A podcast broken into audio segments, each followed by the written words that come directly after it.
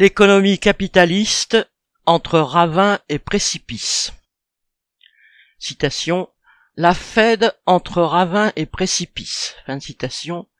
Titré le 14 mars un éditorialiste du journal Les Échos pour qualifier les incertitudes des banquiers centraux confrontés d'un côté à l'inflation qui flambe et de l'autre aux menaces de faillite en chaîne des banques après celle de la Silicon Valley Bank SVB. Ceux qui prétendent régler le système financier international seraient avec des entre guillemets lampes frontales dans le brouillard, hésitant à choisir entre les deux seuls remèdes qu'ils connaissent. Jeter des milliards dans le système ou fermer le robinet du crédit.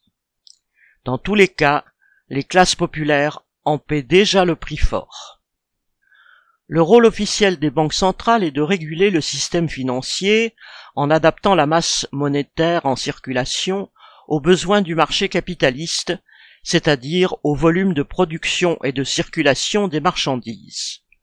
En fixant les divers taux d'intérêt auxquels les banques privées peuvent se refinancer, les banques centrales encouragent ou freinent les emprunts des entreprises comme des particuliers ce qui est supposé se répercuter sur les investissements productifs et la croissance économique. Mais ce sont les capitalistes, et d'abord les plus puissants d'entre eux, qui décident de l'usage qu'ils font des capitaux disponibles, en fonction des profits qu'ils escomptent et de l'idée qu'ils se font de l'avenir de leur propre système. De la baisse des taux à leur remontée.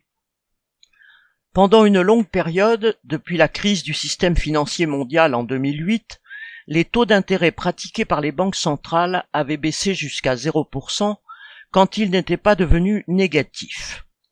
Elles rachetaient sans barguigner leurs titres douteux, dettes, obligations d'État aux banques privées, voire à certaines grandes entreprises. Durant ces quinze années de crédit facile, les milliers de milliards de dollars, d'euros ou de yens injectés dans l'économie ont très peu relancé les investissements productifs. Ils ont en revanche alimenté la spéculation qu'elle porte sur l'immobilier, les matières premières ou bien d'autres secteurs. Ils ont donné du carburant aux banques de tout type pour inventer de nouveaux montages financiers. Ils ont accéléré le développement des GAFAM et autres entreprises de la nouvelle économie, qui ont pu faire grossir le montant de leur capital sans construire et développer en parallèle des moyens de production réels ayant une valeur du même ordre de grandeur. Ils ont facilité les fusions-acquisitions, les rachats d'actions et finalement la concentration du capital. Durant toutes ces années, sans inflation, l'exploitation s'est accrue et la part de richesse prélevée par les capitalistes n'a cessé d'augmenter au détriment des travailleurs. C'est d'ailleurs l'aggravation de l'exploitation et le maintien des salaires au plus bas dans tous les pays qui permettait la faible inflation sur le prix des produits manufacturés. Depuis un an, avec le retour de l'inflation et sous prétexte de la juguler, les banques centrales, après une longue période d'hésitation, n'ont cessé d'augmenter leur taux de refinancement. De mars 2022 à mars 2023, la Banque fédérale américaine, Fed, a porté son principal taux de 0% à 4,75%. La Banque centrale européenne, BCE, l'a suivi, portant son taux de 0% en juillet à 3,5% à la mi-mars. L'objectif explicite des banques centrales est de, entre guillemets, ralentir le marché en réduisant la demande de tous les biens, produits manufacturés ou immobiliers, en espérant que les prix baisseront. Les particuliers ne pourront plus emprunter pour acheter un logement ou une voiture. Faute d'acheteurs en nombre suffisant, les prix sont supposés baisser. Avec des taux en hausse, les entreprises, petites, moyennes ou même des grosses jugées moins rentables, trouveront plus difficilement des crédits pour investir. Elles réduiront la voilure ou feront faillite. Dans tous les cas, elles supprimeront des emplois. Un surcroît de chômage et de préférence des chômeurs peu ou pas indemnisés obligera tous les travailleurs à accepter des salaires plus faibles. Cela mettra les patrons en position de force pour refuser des augmentations de salaire. Voilà l'objectif explicite des banquiers centraux. En septembre, l'économiste Patrick Artus l'avait formulé sans fioriture. Les échos. Citation. Pour faire baisser l'inflation, il faut faire monter le chômage. Fin de. En réalité, ces gens-là n'en savent rien. Pendant quinze ans, ils se demandaient doctement pourquoi l'injection de capitaux dans l'économie, avec une masse monétaire multipliée par quatre entre 2008 et 2021, ne provoquait pas d'inflation. Aujourd'hui, les banquiers centraux n'ont pas la moindre garantie que la restriction monétaire fera baisser l'inflation. En revanche, elle provoque déjà des catastrophes, au point que certains économistes bourgeois s'en inquiètent. Joseph Stiglitz, prix Nobel d'économie américain, dénonçait dans une tribune publiée dans les échos le 15 décembre dernier, la détermination sans faille des banques centrales à rehausser les taux d'intérêt. Fin citation. Au, nom de la maîtrise de l'inflation, elles ont choisi une trajectoire vouée à provoquer une récession ou à l'aggraver si cette récession devait survenir en tout état de cause. Fin citation. Trois mois plus tard, après la faillite de la Silicon Valley Bank, il critiquait, citation, si l'on considère les hausses importantes et rapides des taux d'intérêt voulus par Powell, il était à prévoir que la brutalité des évolutions des prix des actifs financiers causerait quelque part dans le système financier un trauma. Fin de citation. Les règlements de compte entre Stiglitz, ex-conseiller d'Obama, et Jérôme Powell mis en place sous Trump laissent entrevoir les inquiétudes de ces économistes proches du pouvoir. SVB Crédit Suisse. Le spectre de 2008.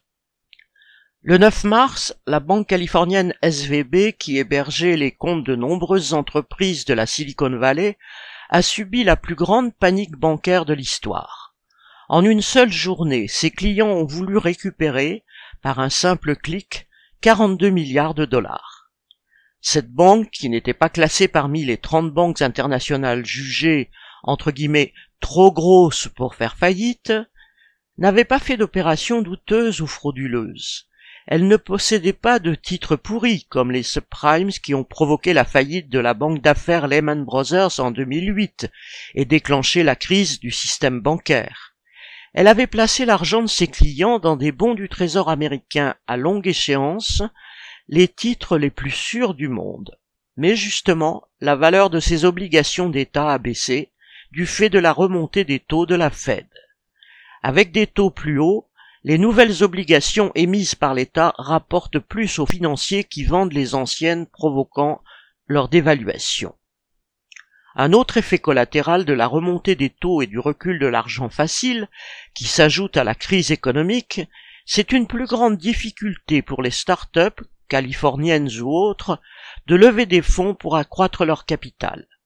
Quand certaines de ces start-up ayant besoin d'argent frais ont commencé à retirer leurs fonds, la SVB s'est retrouvée piégée, incapable d'honorer les retraits. Devant la panique provoquée par la faillite de SVB, la Fed est intervenue sans délai. Biden en personne s'est exprimé pour assurer les banquiers que l'État garantirait, quoi qu'il en coûte, tous les fonds placés dans les banques. L'État est toujours là pour sauver la mise des capitalistes avec l'argent public. Comme le faisait remarquer un observateur, les entrepreneurs californiens sont tous libertariens jusqu'à ce qu'il soit frappé par une hausse des taux d'intérêt. Cette intervention immédiate montre que les dirigeants de la bourgeoisie savent que leur économie est instable et qu'ils redoutent en permanence une nouvelle crise systémique. Pratiquant la méthode Coué, comme Christine Lagarde, alors ministre de l'économie de Sarkozy, qui déclarait en 2008, citation, Ceci n'est pas un crack, fin de citation, Bruno Le Maire a déclaré après la faillite de SVB, citation, Je ne vois pas de risque de contagion en Europe. Fin. Patatras. Moins de 24 heures plus tard, le Crédit Suisse, deuxième banque helvétique, était menacé de faillite, tandis que les actions de la BNP et de la Société Générale perdaient 30% à la bourse de Paris. Le Crédit Suisse étant l'une des 30 banques dont la faillite menacerait la stabilité de tout le système, les autorités suisses ont imposé à UBS, en moins d'un week-end, de racheter le Crédit Suisse pour 3 milliards d'euros. Les emplois des salariés de la banque, eux, n'ont pas été sécurisés. Ils risquent de disparaître par milliers, alors que le Crédit Suisse a déjà licencié 9000 de ses 52 000 salariés au cours des deux dernières années. Pour convaincre les patrons du BS, réticents malgré le prix bradé, car bien placés pour savoir que les coffres du Crédit Suisse pouvaient contenir des titres douteux, les autorités suisses leur ont ouvert avec l'argent public un fonds de garantie de 9 milliards. Le Crédit Suisse, comme UBS et tant d'autres banques dans le passé, a été récemment mis en cause dans divers scandales de corruption, d'opérations de blanchiment ou d'évasion fiscale, de manipulation de taux. Il avait des participations dans un fonds spéculatif, Archeos, qui a fait faillite en 2021. Toutes les casseroles du Crédit Suisse ont fini par faire douter les autres financiers de sa solidité. La faillite de la SVB, en semant le doute sur la solidité de chaque banque, a accéléré sa chute. D'autres banques pourraient être entraînées par la chute de la SVB et du Crédit Suisse. La Deutsche Bank, première banque allemande, pourrait être le prochain domino à tomber. Le 24 mars, son cours boursier a commencé à chuter dangereusement. Dans un climat de défiance générale, l'annonce qu'elle souhaitait rembourser par anticipation certaines de ses créances, au lieu de rassurer les marchés, a déclenché leur méfiance. Les rodomontades de Christine Lagarde, présidente de la BCE, qui déclarait le 20 mars lors du sommet des dirigeants de l'UE Citation. Le secteur bancaire de la zone euro est résilient, ne suffiront pas à protéger la société du risque d'une nouvelle crise financière systémique. Depuis 2008, les banques ont trouvé le moyen de contourner les mesures dites prudentielles qui leur avaient été imposées pour éviter des faillites en chaîne. Elles ont inventé de nouveaux instruments pour spéculer et s'enrichir par tous les moyens, s'exposant à des faillites en cas de retournements brutaux. Quand les marchés financiers, c'est-à-dire une poignée de grands banquiers et de grands fonds d'investissement comme BlackRock, pour de bonnes ou de mauvaises raisons, perdent confiance dans telle ou telle banque soupçonnée d'être trop exposée, ce qui est le cas de la Deutsche Bank, ils peuvent la faire couler en peu de temps. Vers une crise de la dette publique La remontée des taux renchérit la dette des États. Après avoir longtemps justifié les économies drastiques dans tous les services utiles à la population par la nécessité de limiter la dette publique, les États ont ouvert les vannes pour verser des centaines de milliards aux capitalistes au moment du Covid, puis pour amortir la flambée des prix de l'énergie, favoriser la transition énergétique ou financer leur réarmement. Ainsi, la dette de l'État français est-elle passée d'un peu moins de 100% du PIB en 2019 à 114% en 2022. INSEE. Elle n'était que de 67% avant la crise de 2008. Pour 2023, l'agence France Trésor, qui gère la dette de l'État français, prévoit d'emprunter 270 milliards d'euros au taux du jour. La dette publique totale française va dépasser les 3000 milliards d'euros à la fin de l'année. L'Allemagne, endettée à hauteur de 68% de son PIB pour une dette publique totale de 2500 milliards d'euros, prévoit d'émettre un emprunt record de 579 milliards d'euros en 2023. La hausse des taux fait gonfler toutes les dettes. Alors que l'État français empruntait à 0,2% en janvier 2022, il le fait à plus de 3% un an plus tard. En un an, le service de la dette, c'est-à-dire les sommes remboursées en intérêts, est passé de 38 à 52 milliards d'euros, une somme proche du budget de l'éducation nationale. Ces dettes colossales profitent à la bourgeoisie, mais sont et seront entièrement payées par les classes populaires. La hausse des taux relance la spéculation sur la dette des États, car les marchés financiers prêtent à des taux plus faibles aux États jugés plus solvables, moins endettés, et à la croissance économique plus forte, comme l'Allemagne, plutôt qu'à ceux qui sont plus endettés, comme l'Italie. L'attaque des marchés financiers contre la dette du Royaume-Uni et la livre sterling en octobre dernier, après l'annonce de fortes baisses d'impôts par la première ministre Liz Truss, a rappelé que ces marchés sont sans cesse à l'affût, prêts à utiliser toutes les failles pour spéculer. Ces marchés financiers sont aussi schizophrènes qu'impitoyables avec le personnel politique au pouvoir. Ils réclament des baisses d'impôts, exigent que l'argent public leur revienne sous toutes les formes, mais sanctionnent les gouvernements qui le font trop brutalement. Ils profitent à fond de la dette publique, mais prêtent à des taux usuraires à ceux qui sont trop endettés. Un Macron est sommé par les marchés financiers d'attaquer la retraite des travailleurs, mais il est sanctionné si, en le faisant, il déclenche une crise politique et sociale. Menace de nouveaux krachs bancaires, risque d'une crise de la dette, la crise de l'économie capitaliste continue de s'approfondir.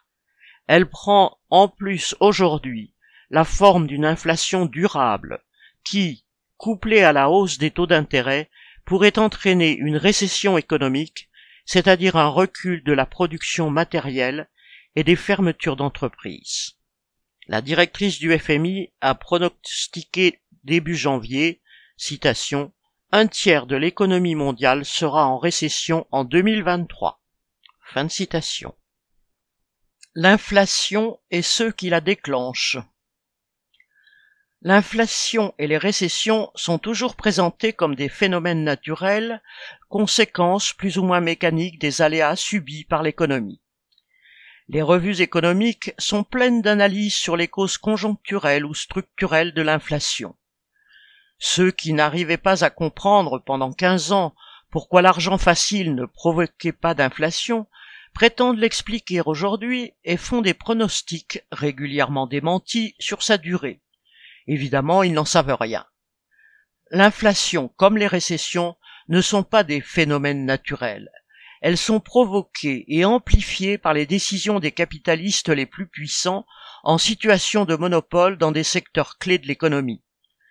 La guerre en Ukraine, la crise énergétique, la transition énergétique, les pénuries engendrées par le long confinement de la Chine, la rivalité économique qui s'est accélérée entre l'Europe et les États-Unis et bien d'autres facteurs contribuent certes à l'inflation. Mais les prix de l'énergie avaient augmenté bien avant le déclenchement de la guerre en Ukraine et la fermeture des gazoducs en provenance de Russie.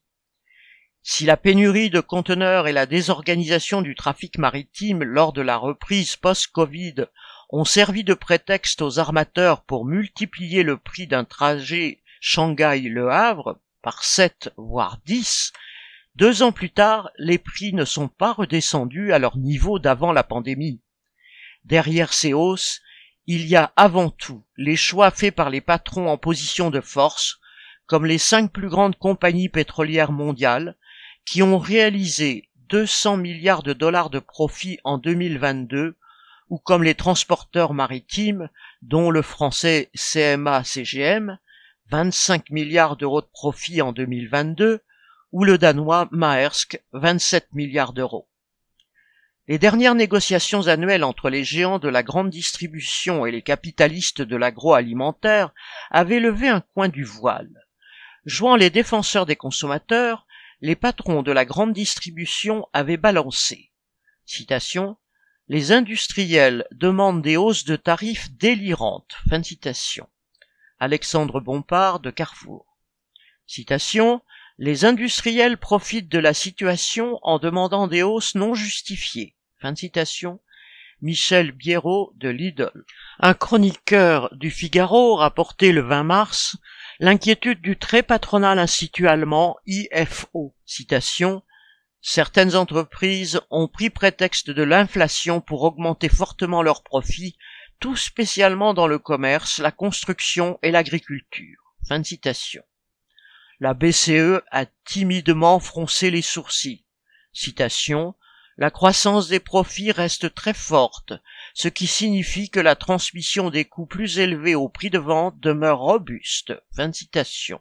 Le chroniqueur du Figaro concluait par une formule bien parlante. Citation. L'inflation, c'est la loi de la jungle, et les plus forts en sortent gagnants. Fin de citation. Pour le dire autrement, quelle que soit la politique monétaire des banques centrales, argent facile ou restriction du crédit, les capitalistes les plus puissants se débrouillent toujours pour rafler la part du lion des richesses créées par les travailleurs, au détriment des capitalistes intermédiaires, et au bout de la chaîne, au détriment des consommateurs des classes populaires. Celles-ci n'ont pas profité des années où les taux d'intérêt étaient bas, mais vont payer au prix fort leur remontée par tous les bouts. Pour les travailleurs, l'inflation se traduit par un appauvrissement, car les salaires sont toujours en retard sur les prix, et les récessions entraînent des licenciements et la montée du chômage.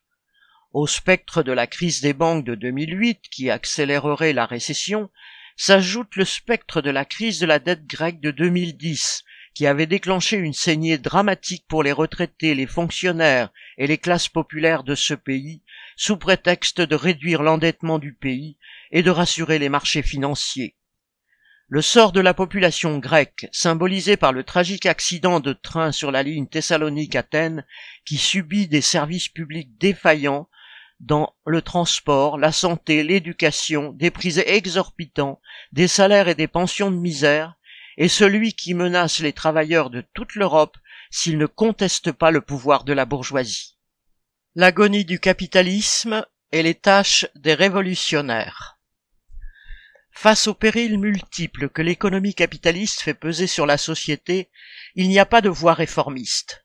Il n'existe aucune bonne gouvernance des banques centrales, aucun bon gouvernement qui organiserait, citation, une autre répartition des richesses, fin de citation, comme le réclament les réformistes de notre époque.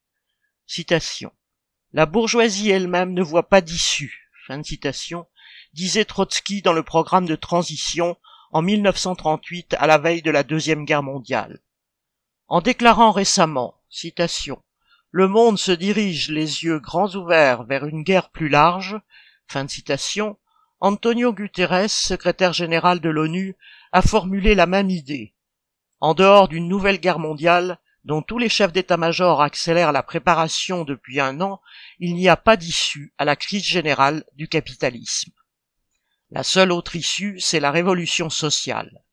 La seule issue positive est d'arracher les banques et les systèmes bancaires, l'ensemble des moyens de production, de transport et de distribution des mains du grand capital pour les placer sous le contrôle de ceux qui produisent tout, les travailleurs, et les réorganiser entièrement pour les mettre en œuvre de façon rationnelle, coordonnée et planifiée, dans le but de satisfaire l'ensemble des besoins de l'humanité, sans exploiter des centaines de millions de femmes et d'hommes, sans détruire toutes les ressources, les espèces vivantes et l'environnement. Toutes les bases économiques pour une telle organisation communiste de la société sont en place. La classe ouvrière internationale n'a jamais été aussi nombreuse, rassemblée et unifiée par l'organisation capitaliste elle-même. Mais les travailleurs sont très loin, aujourd'hui, d'avoir conscience de leurs tâches et de leurs forces potentielles. Ils ont perdu jusqu'à la conscience de former une classe homogène face à la bourgeoisie. Tout l'héritage politique du mouvement ouvrier révolutionnaire, incarné successivement par Marx, Engels, Lénine ou Trotsky, toutes les leçons des révolutions ouvrières du passé, résumées en particulier dans le programme de transition, sont entièrement à réapprendre. L'accélération de la crise va cependant pousser des millions de travailleurs, y compris parmi les catégories techniciens, cadres, longtemps épargnés par la crise, y compris dans les pays riches, à se mobiliser pour défendre leurs conditions d'existence. Ces luttes et ces mobilisations pour des augmentations de salaire, contre la vie chère, contre le chômage et les licenciements, contre l'austérité imposée à coups de trick, contre les réformes anti-ouvrières successives, contre la fermeture d'hôpitaux ou d'écoles, contre le retour du service militaire, doivent être autant d'occasions pour que les travailleurs retrouvent une conscience de classe.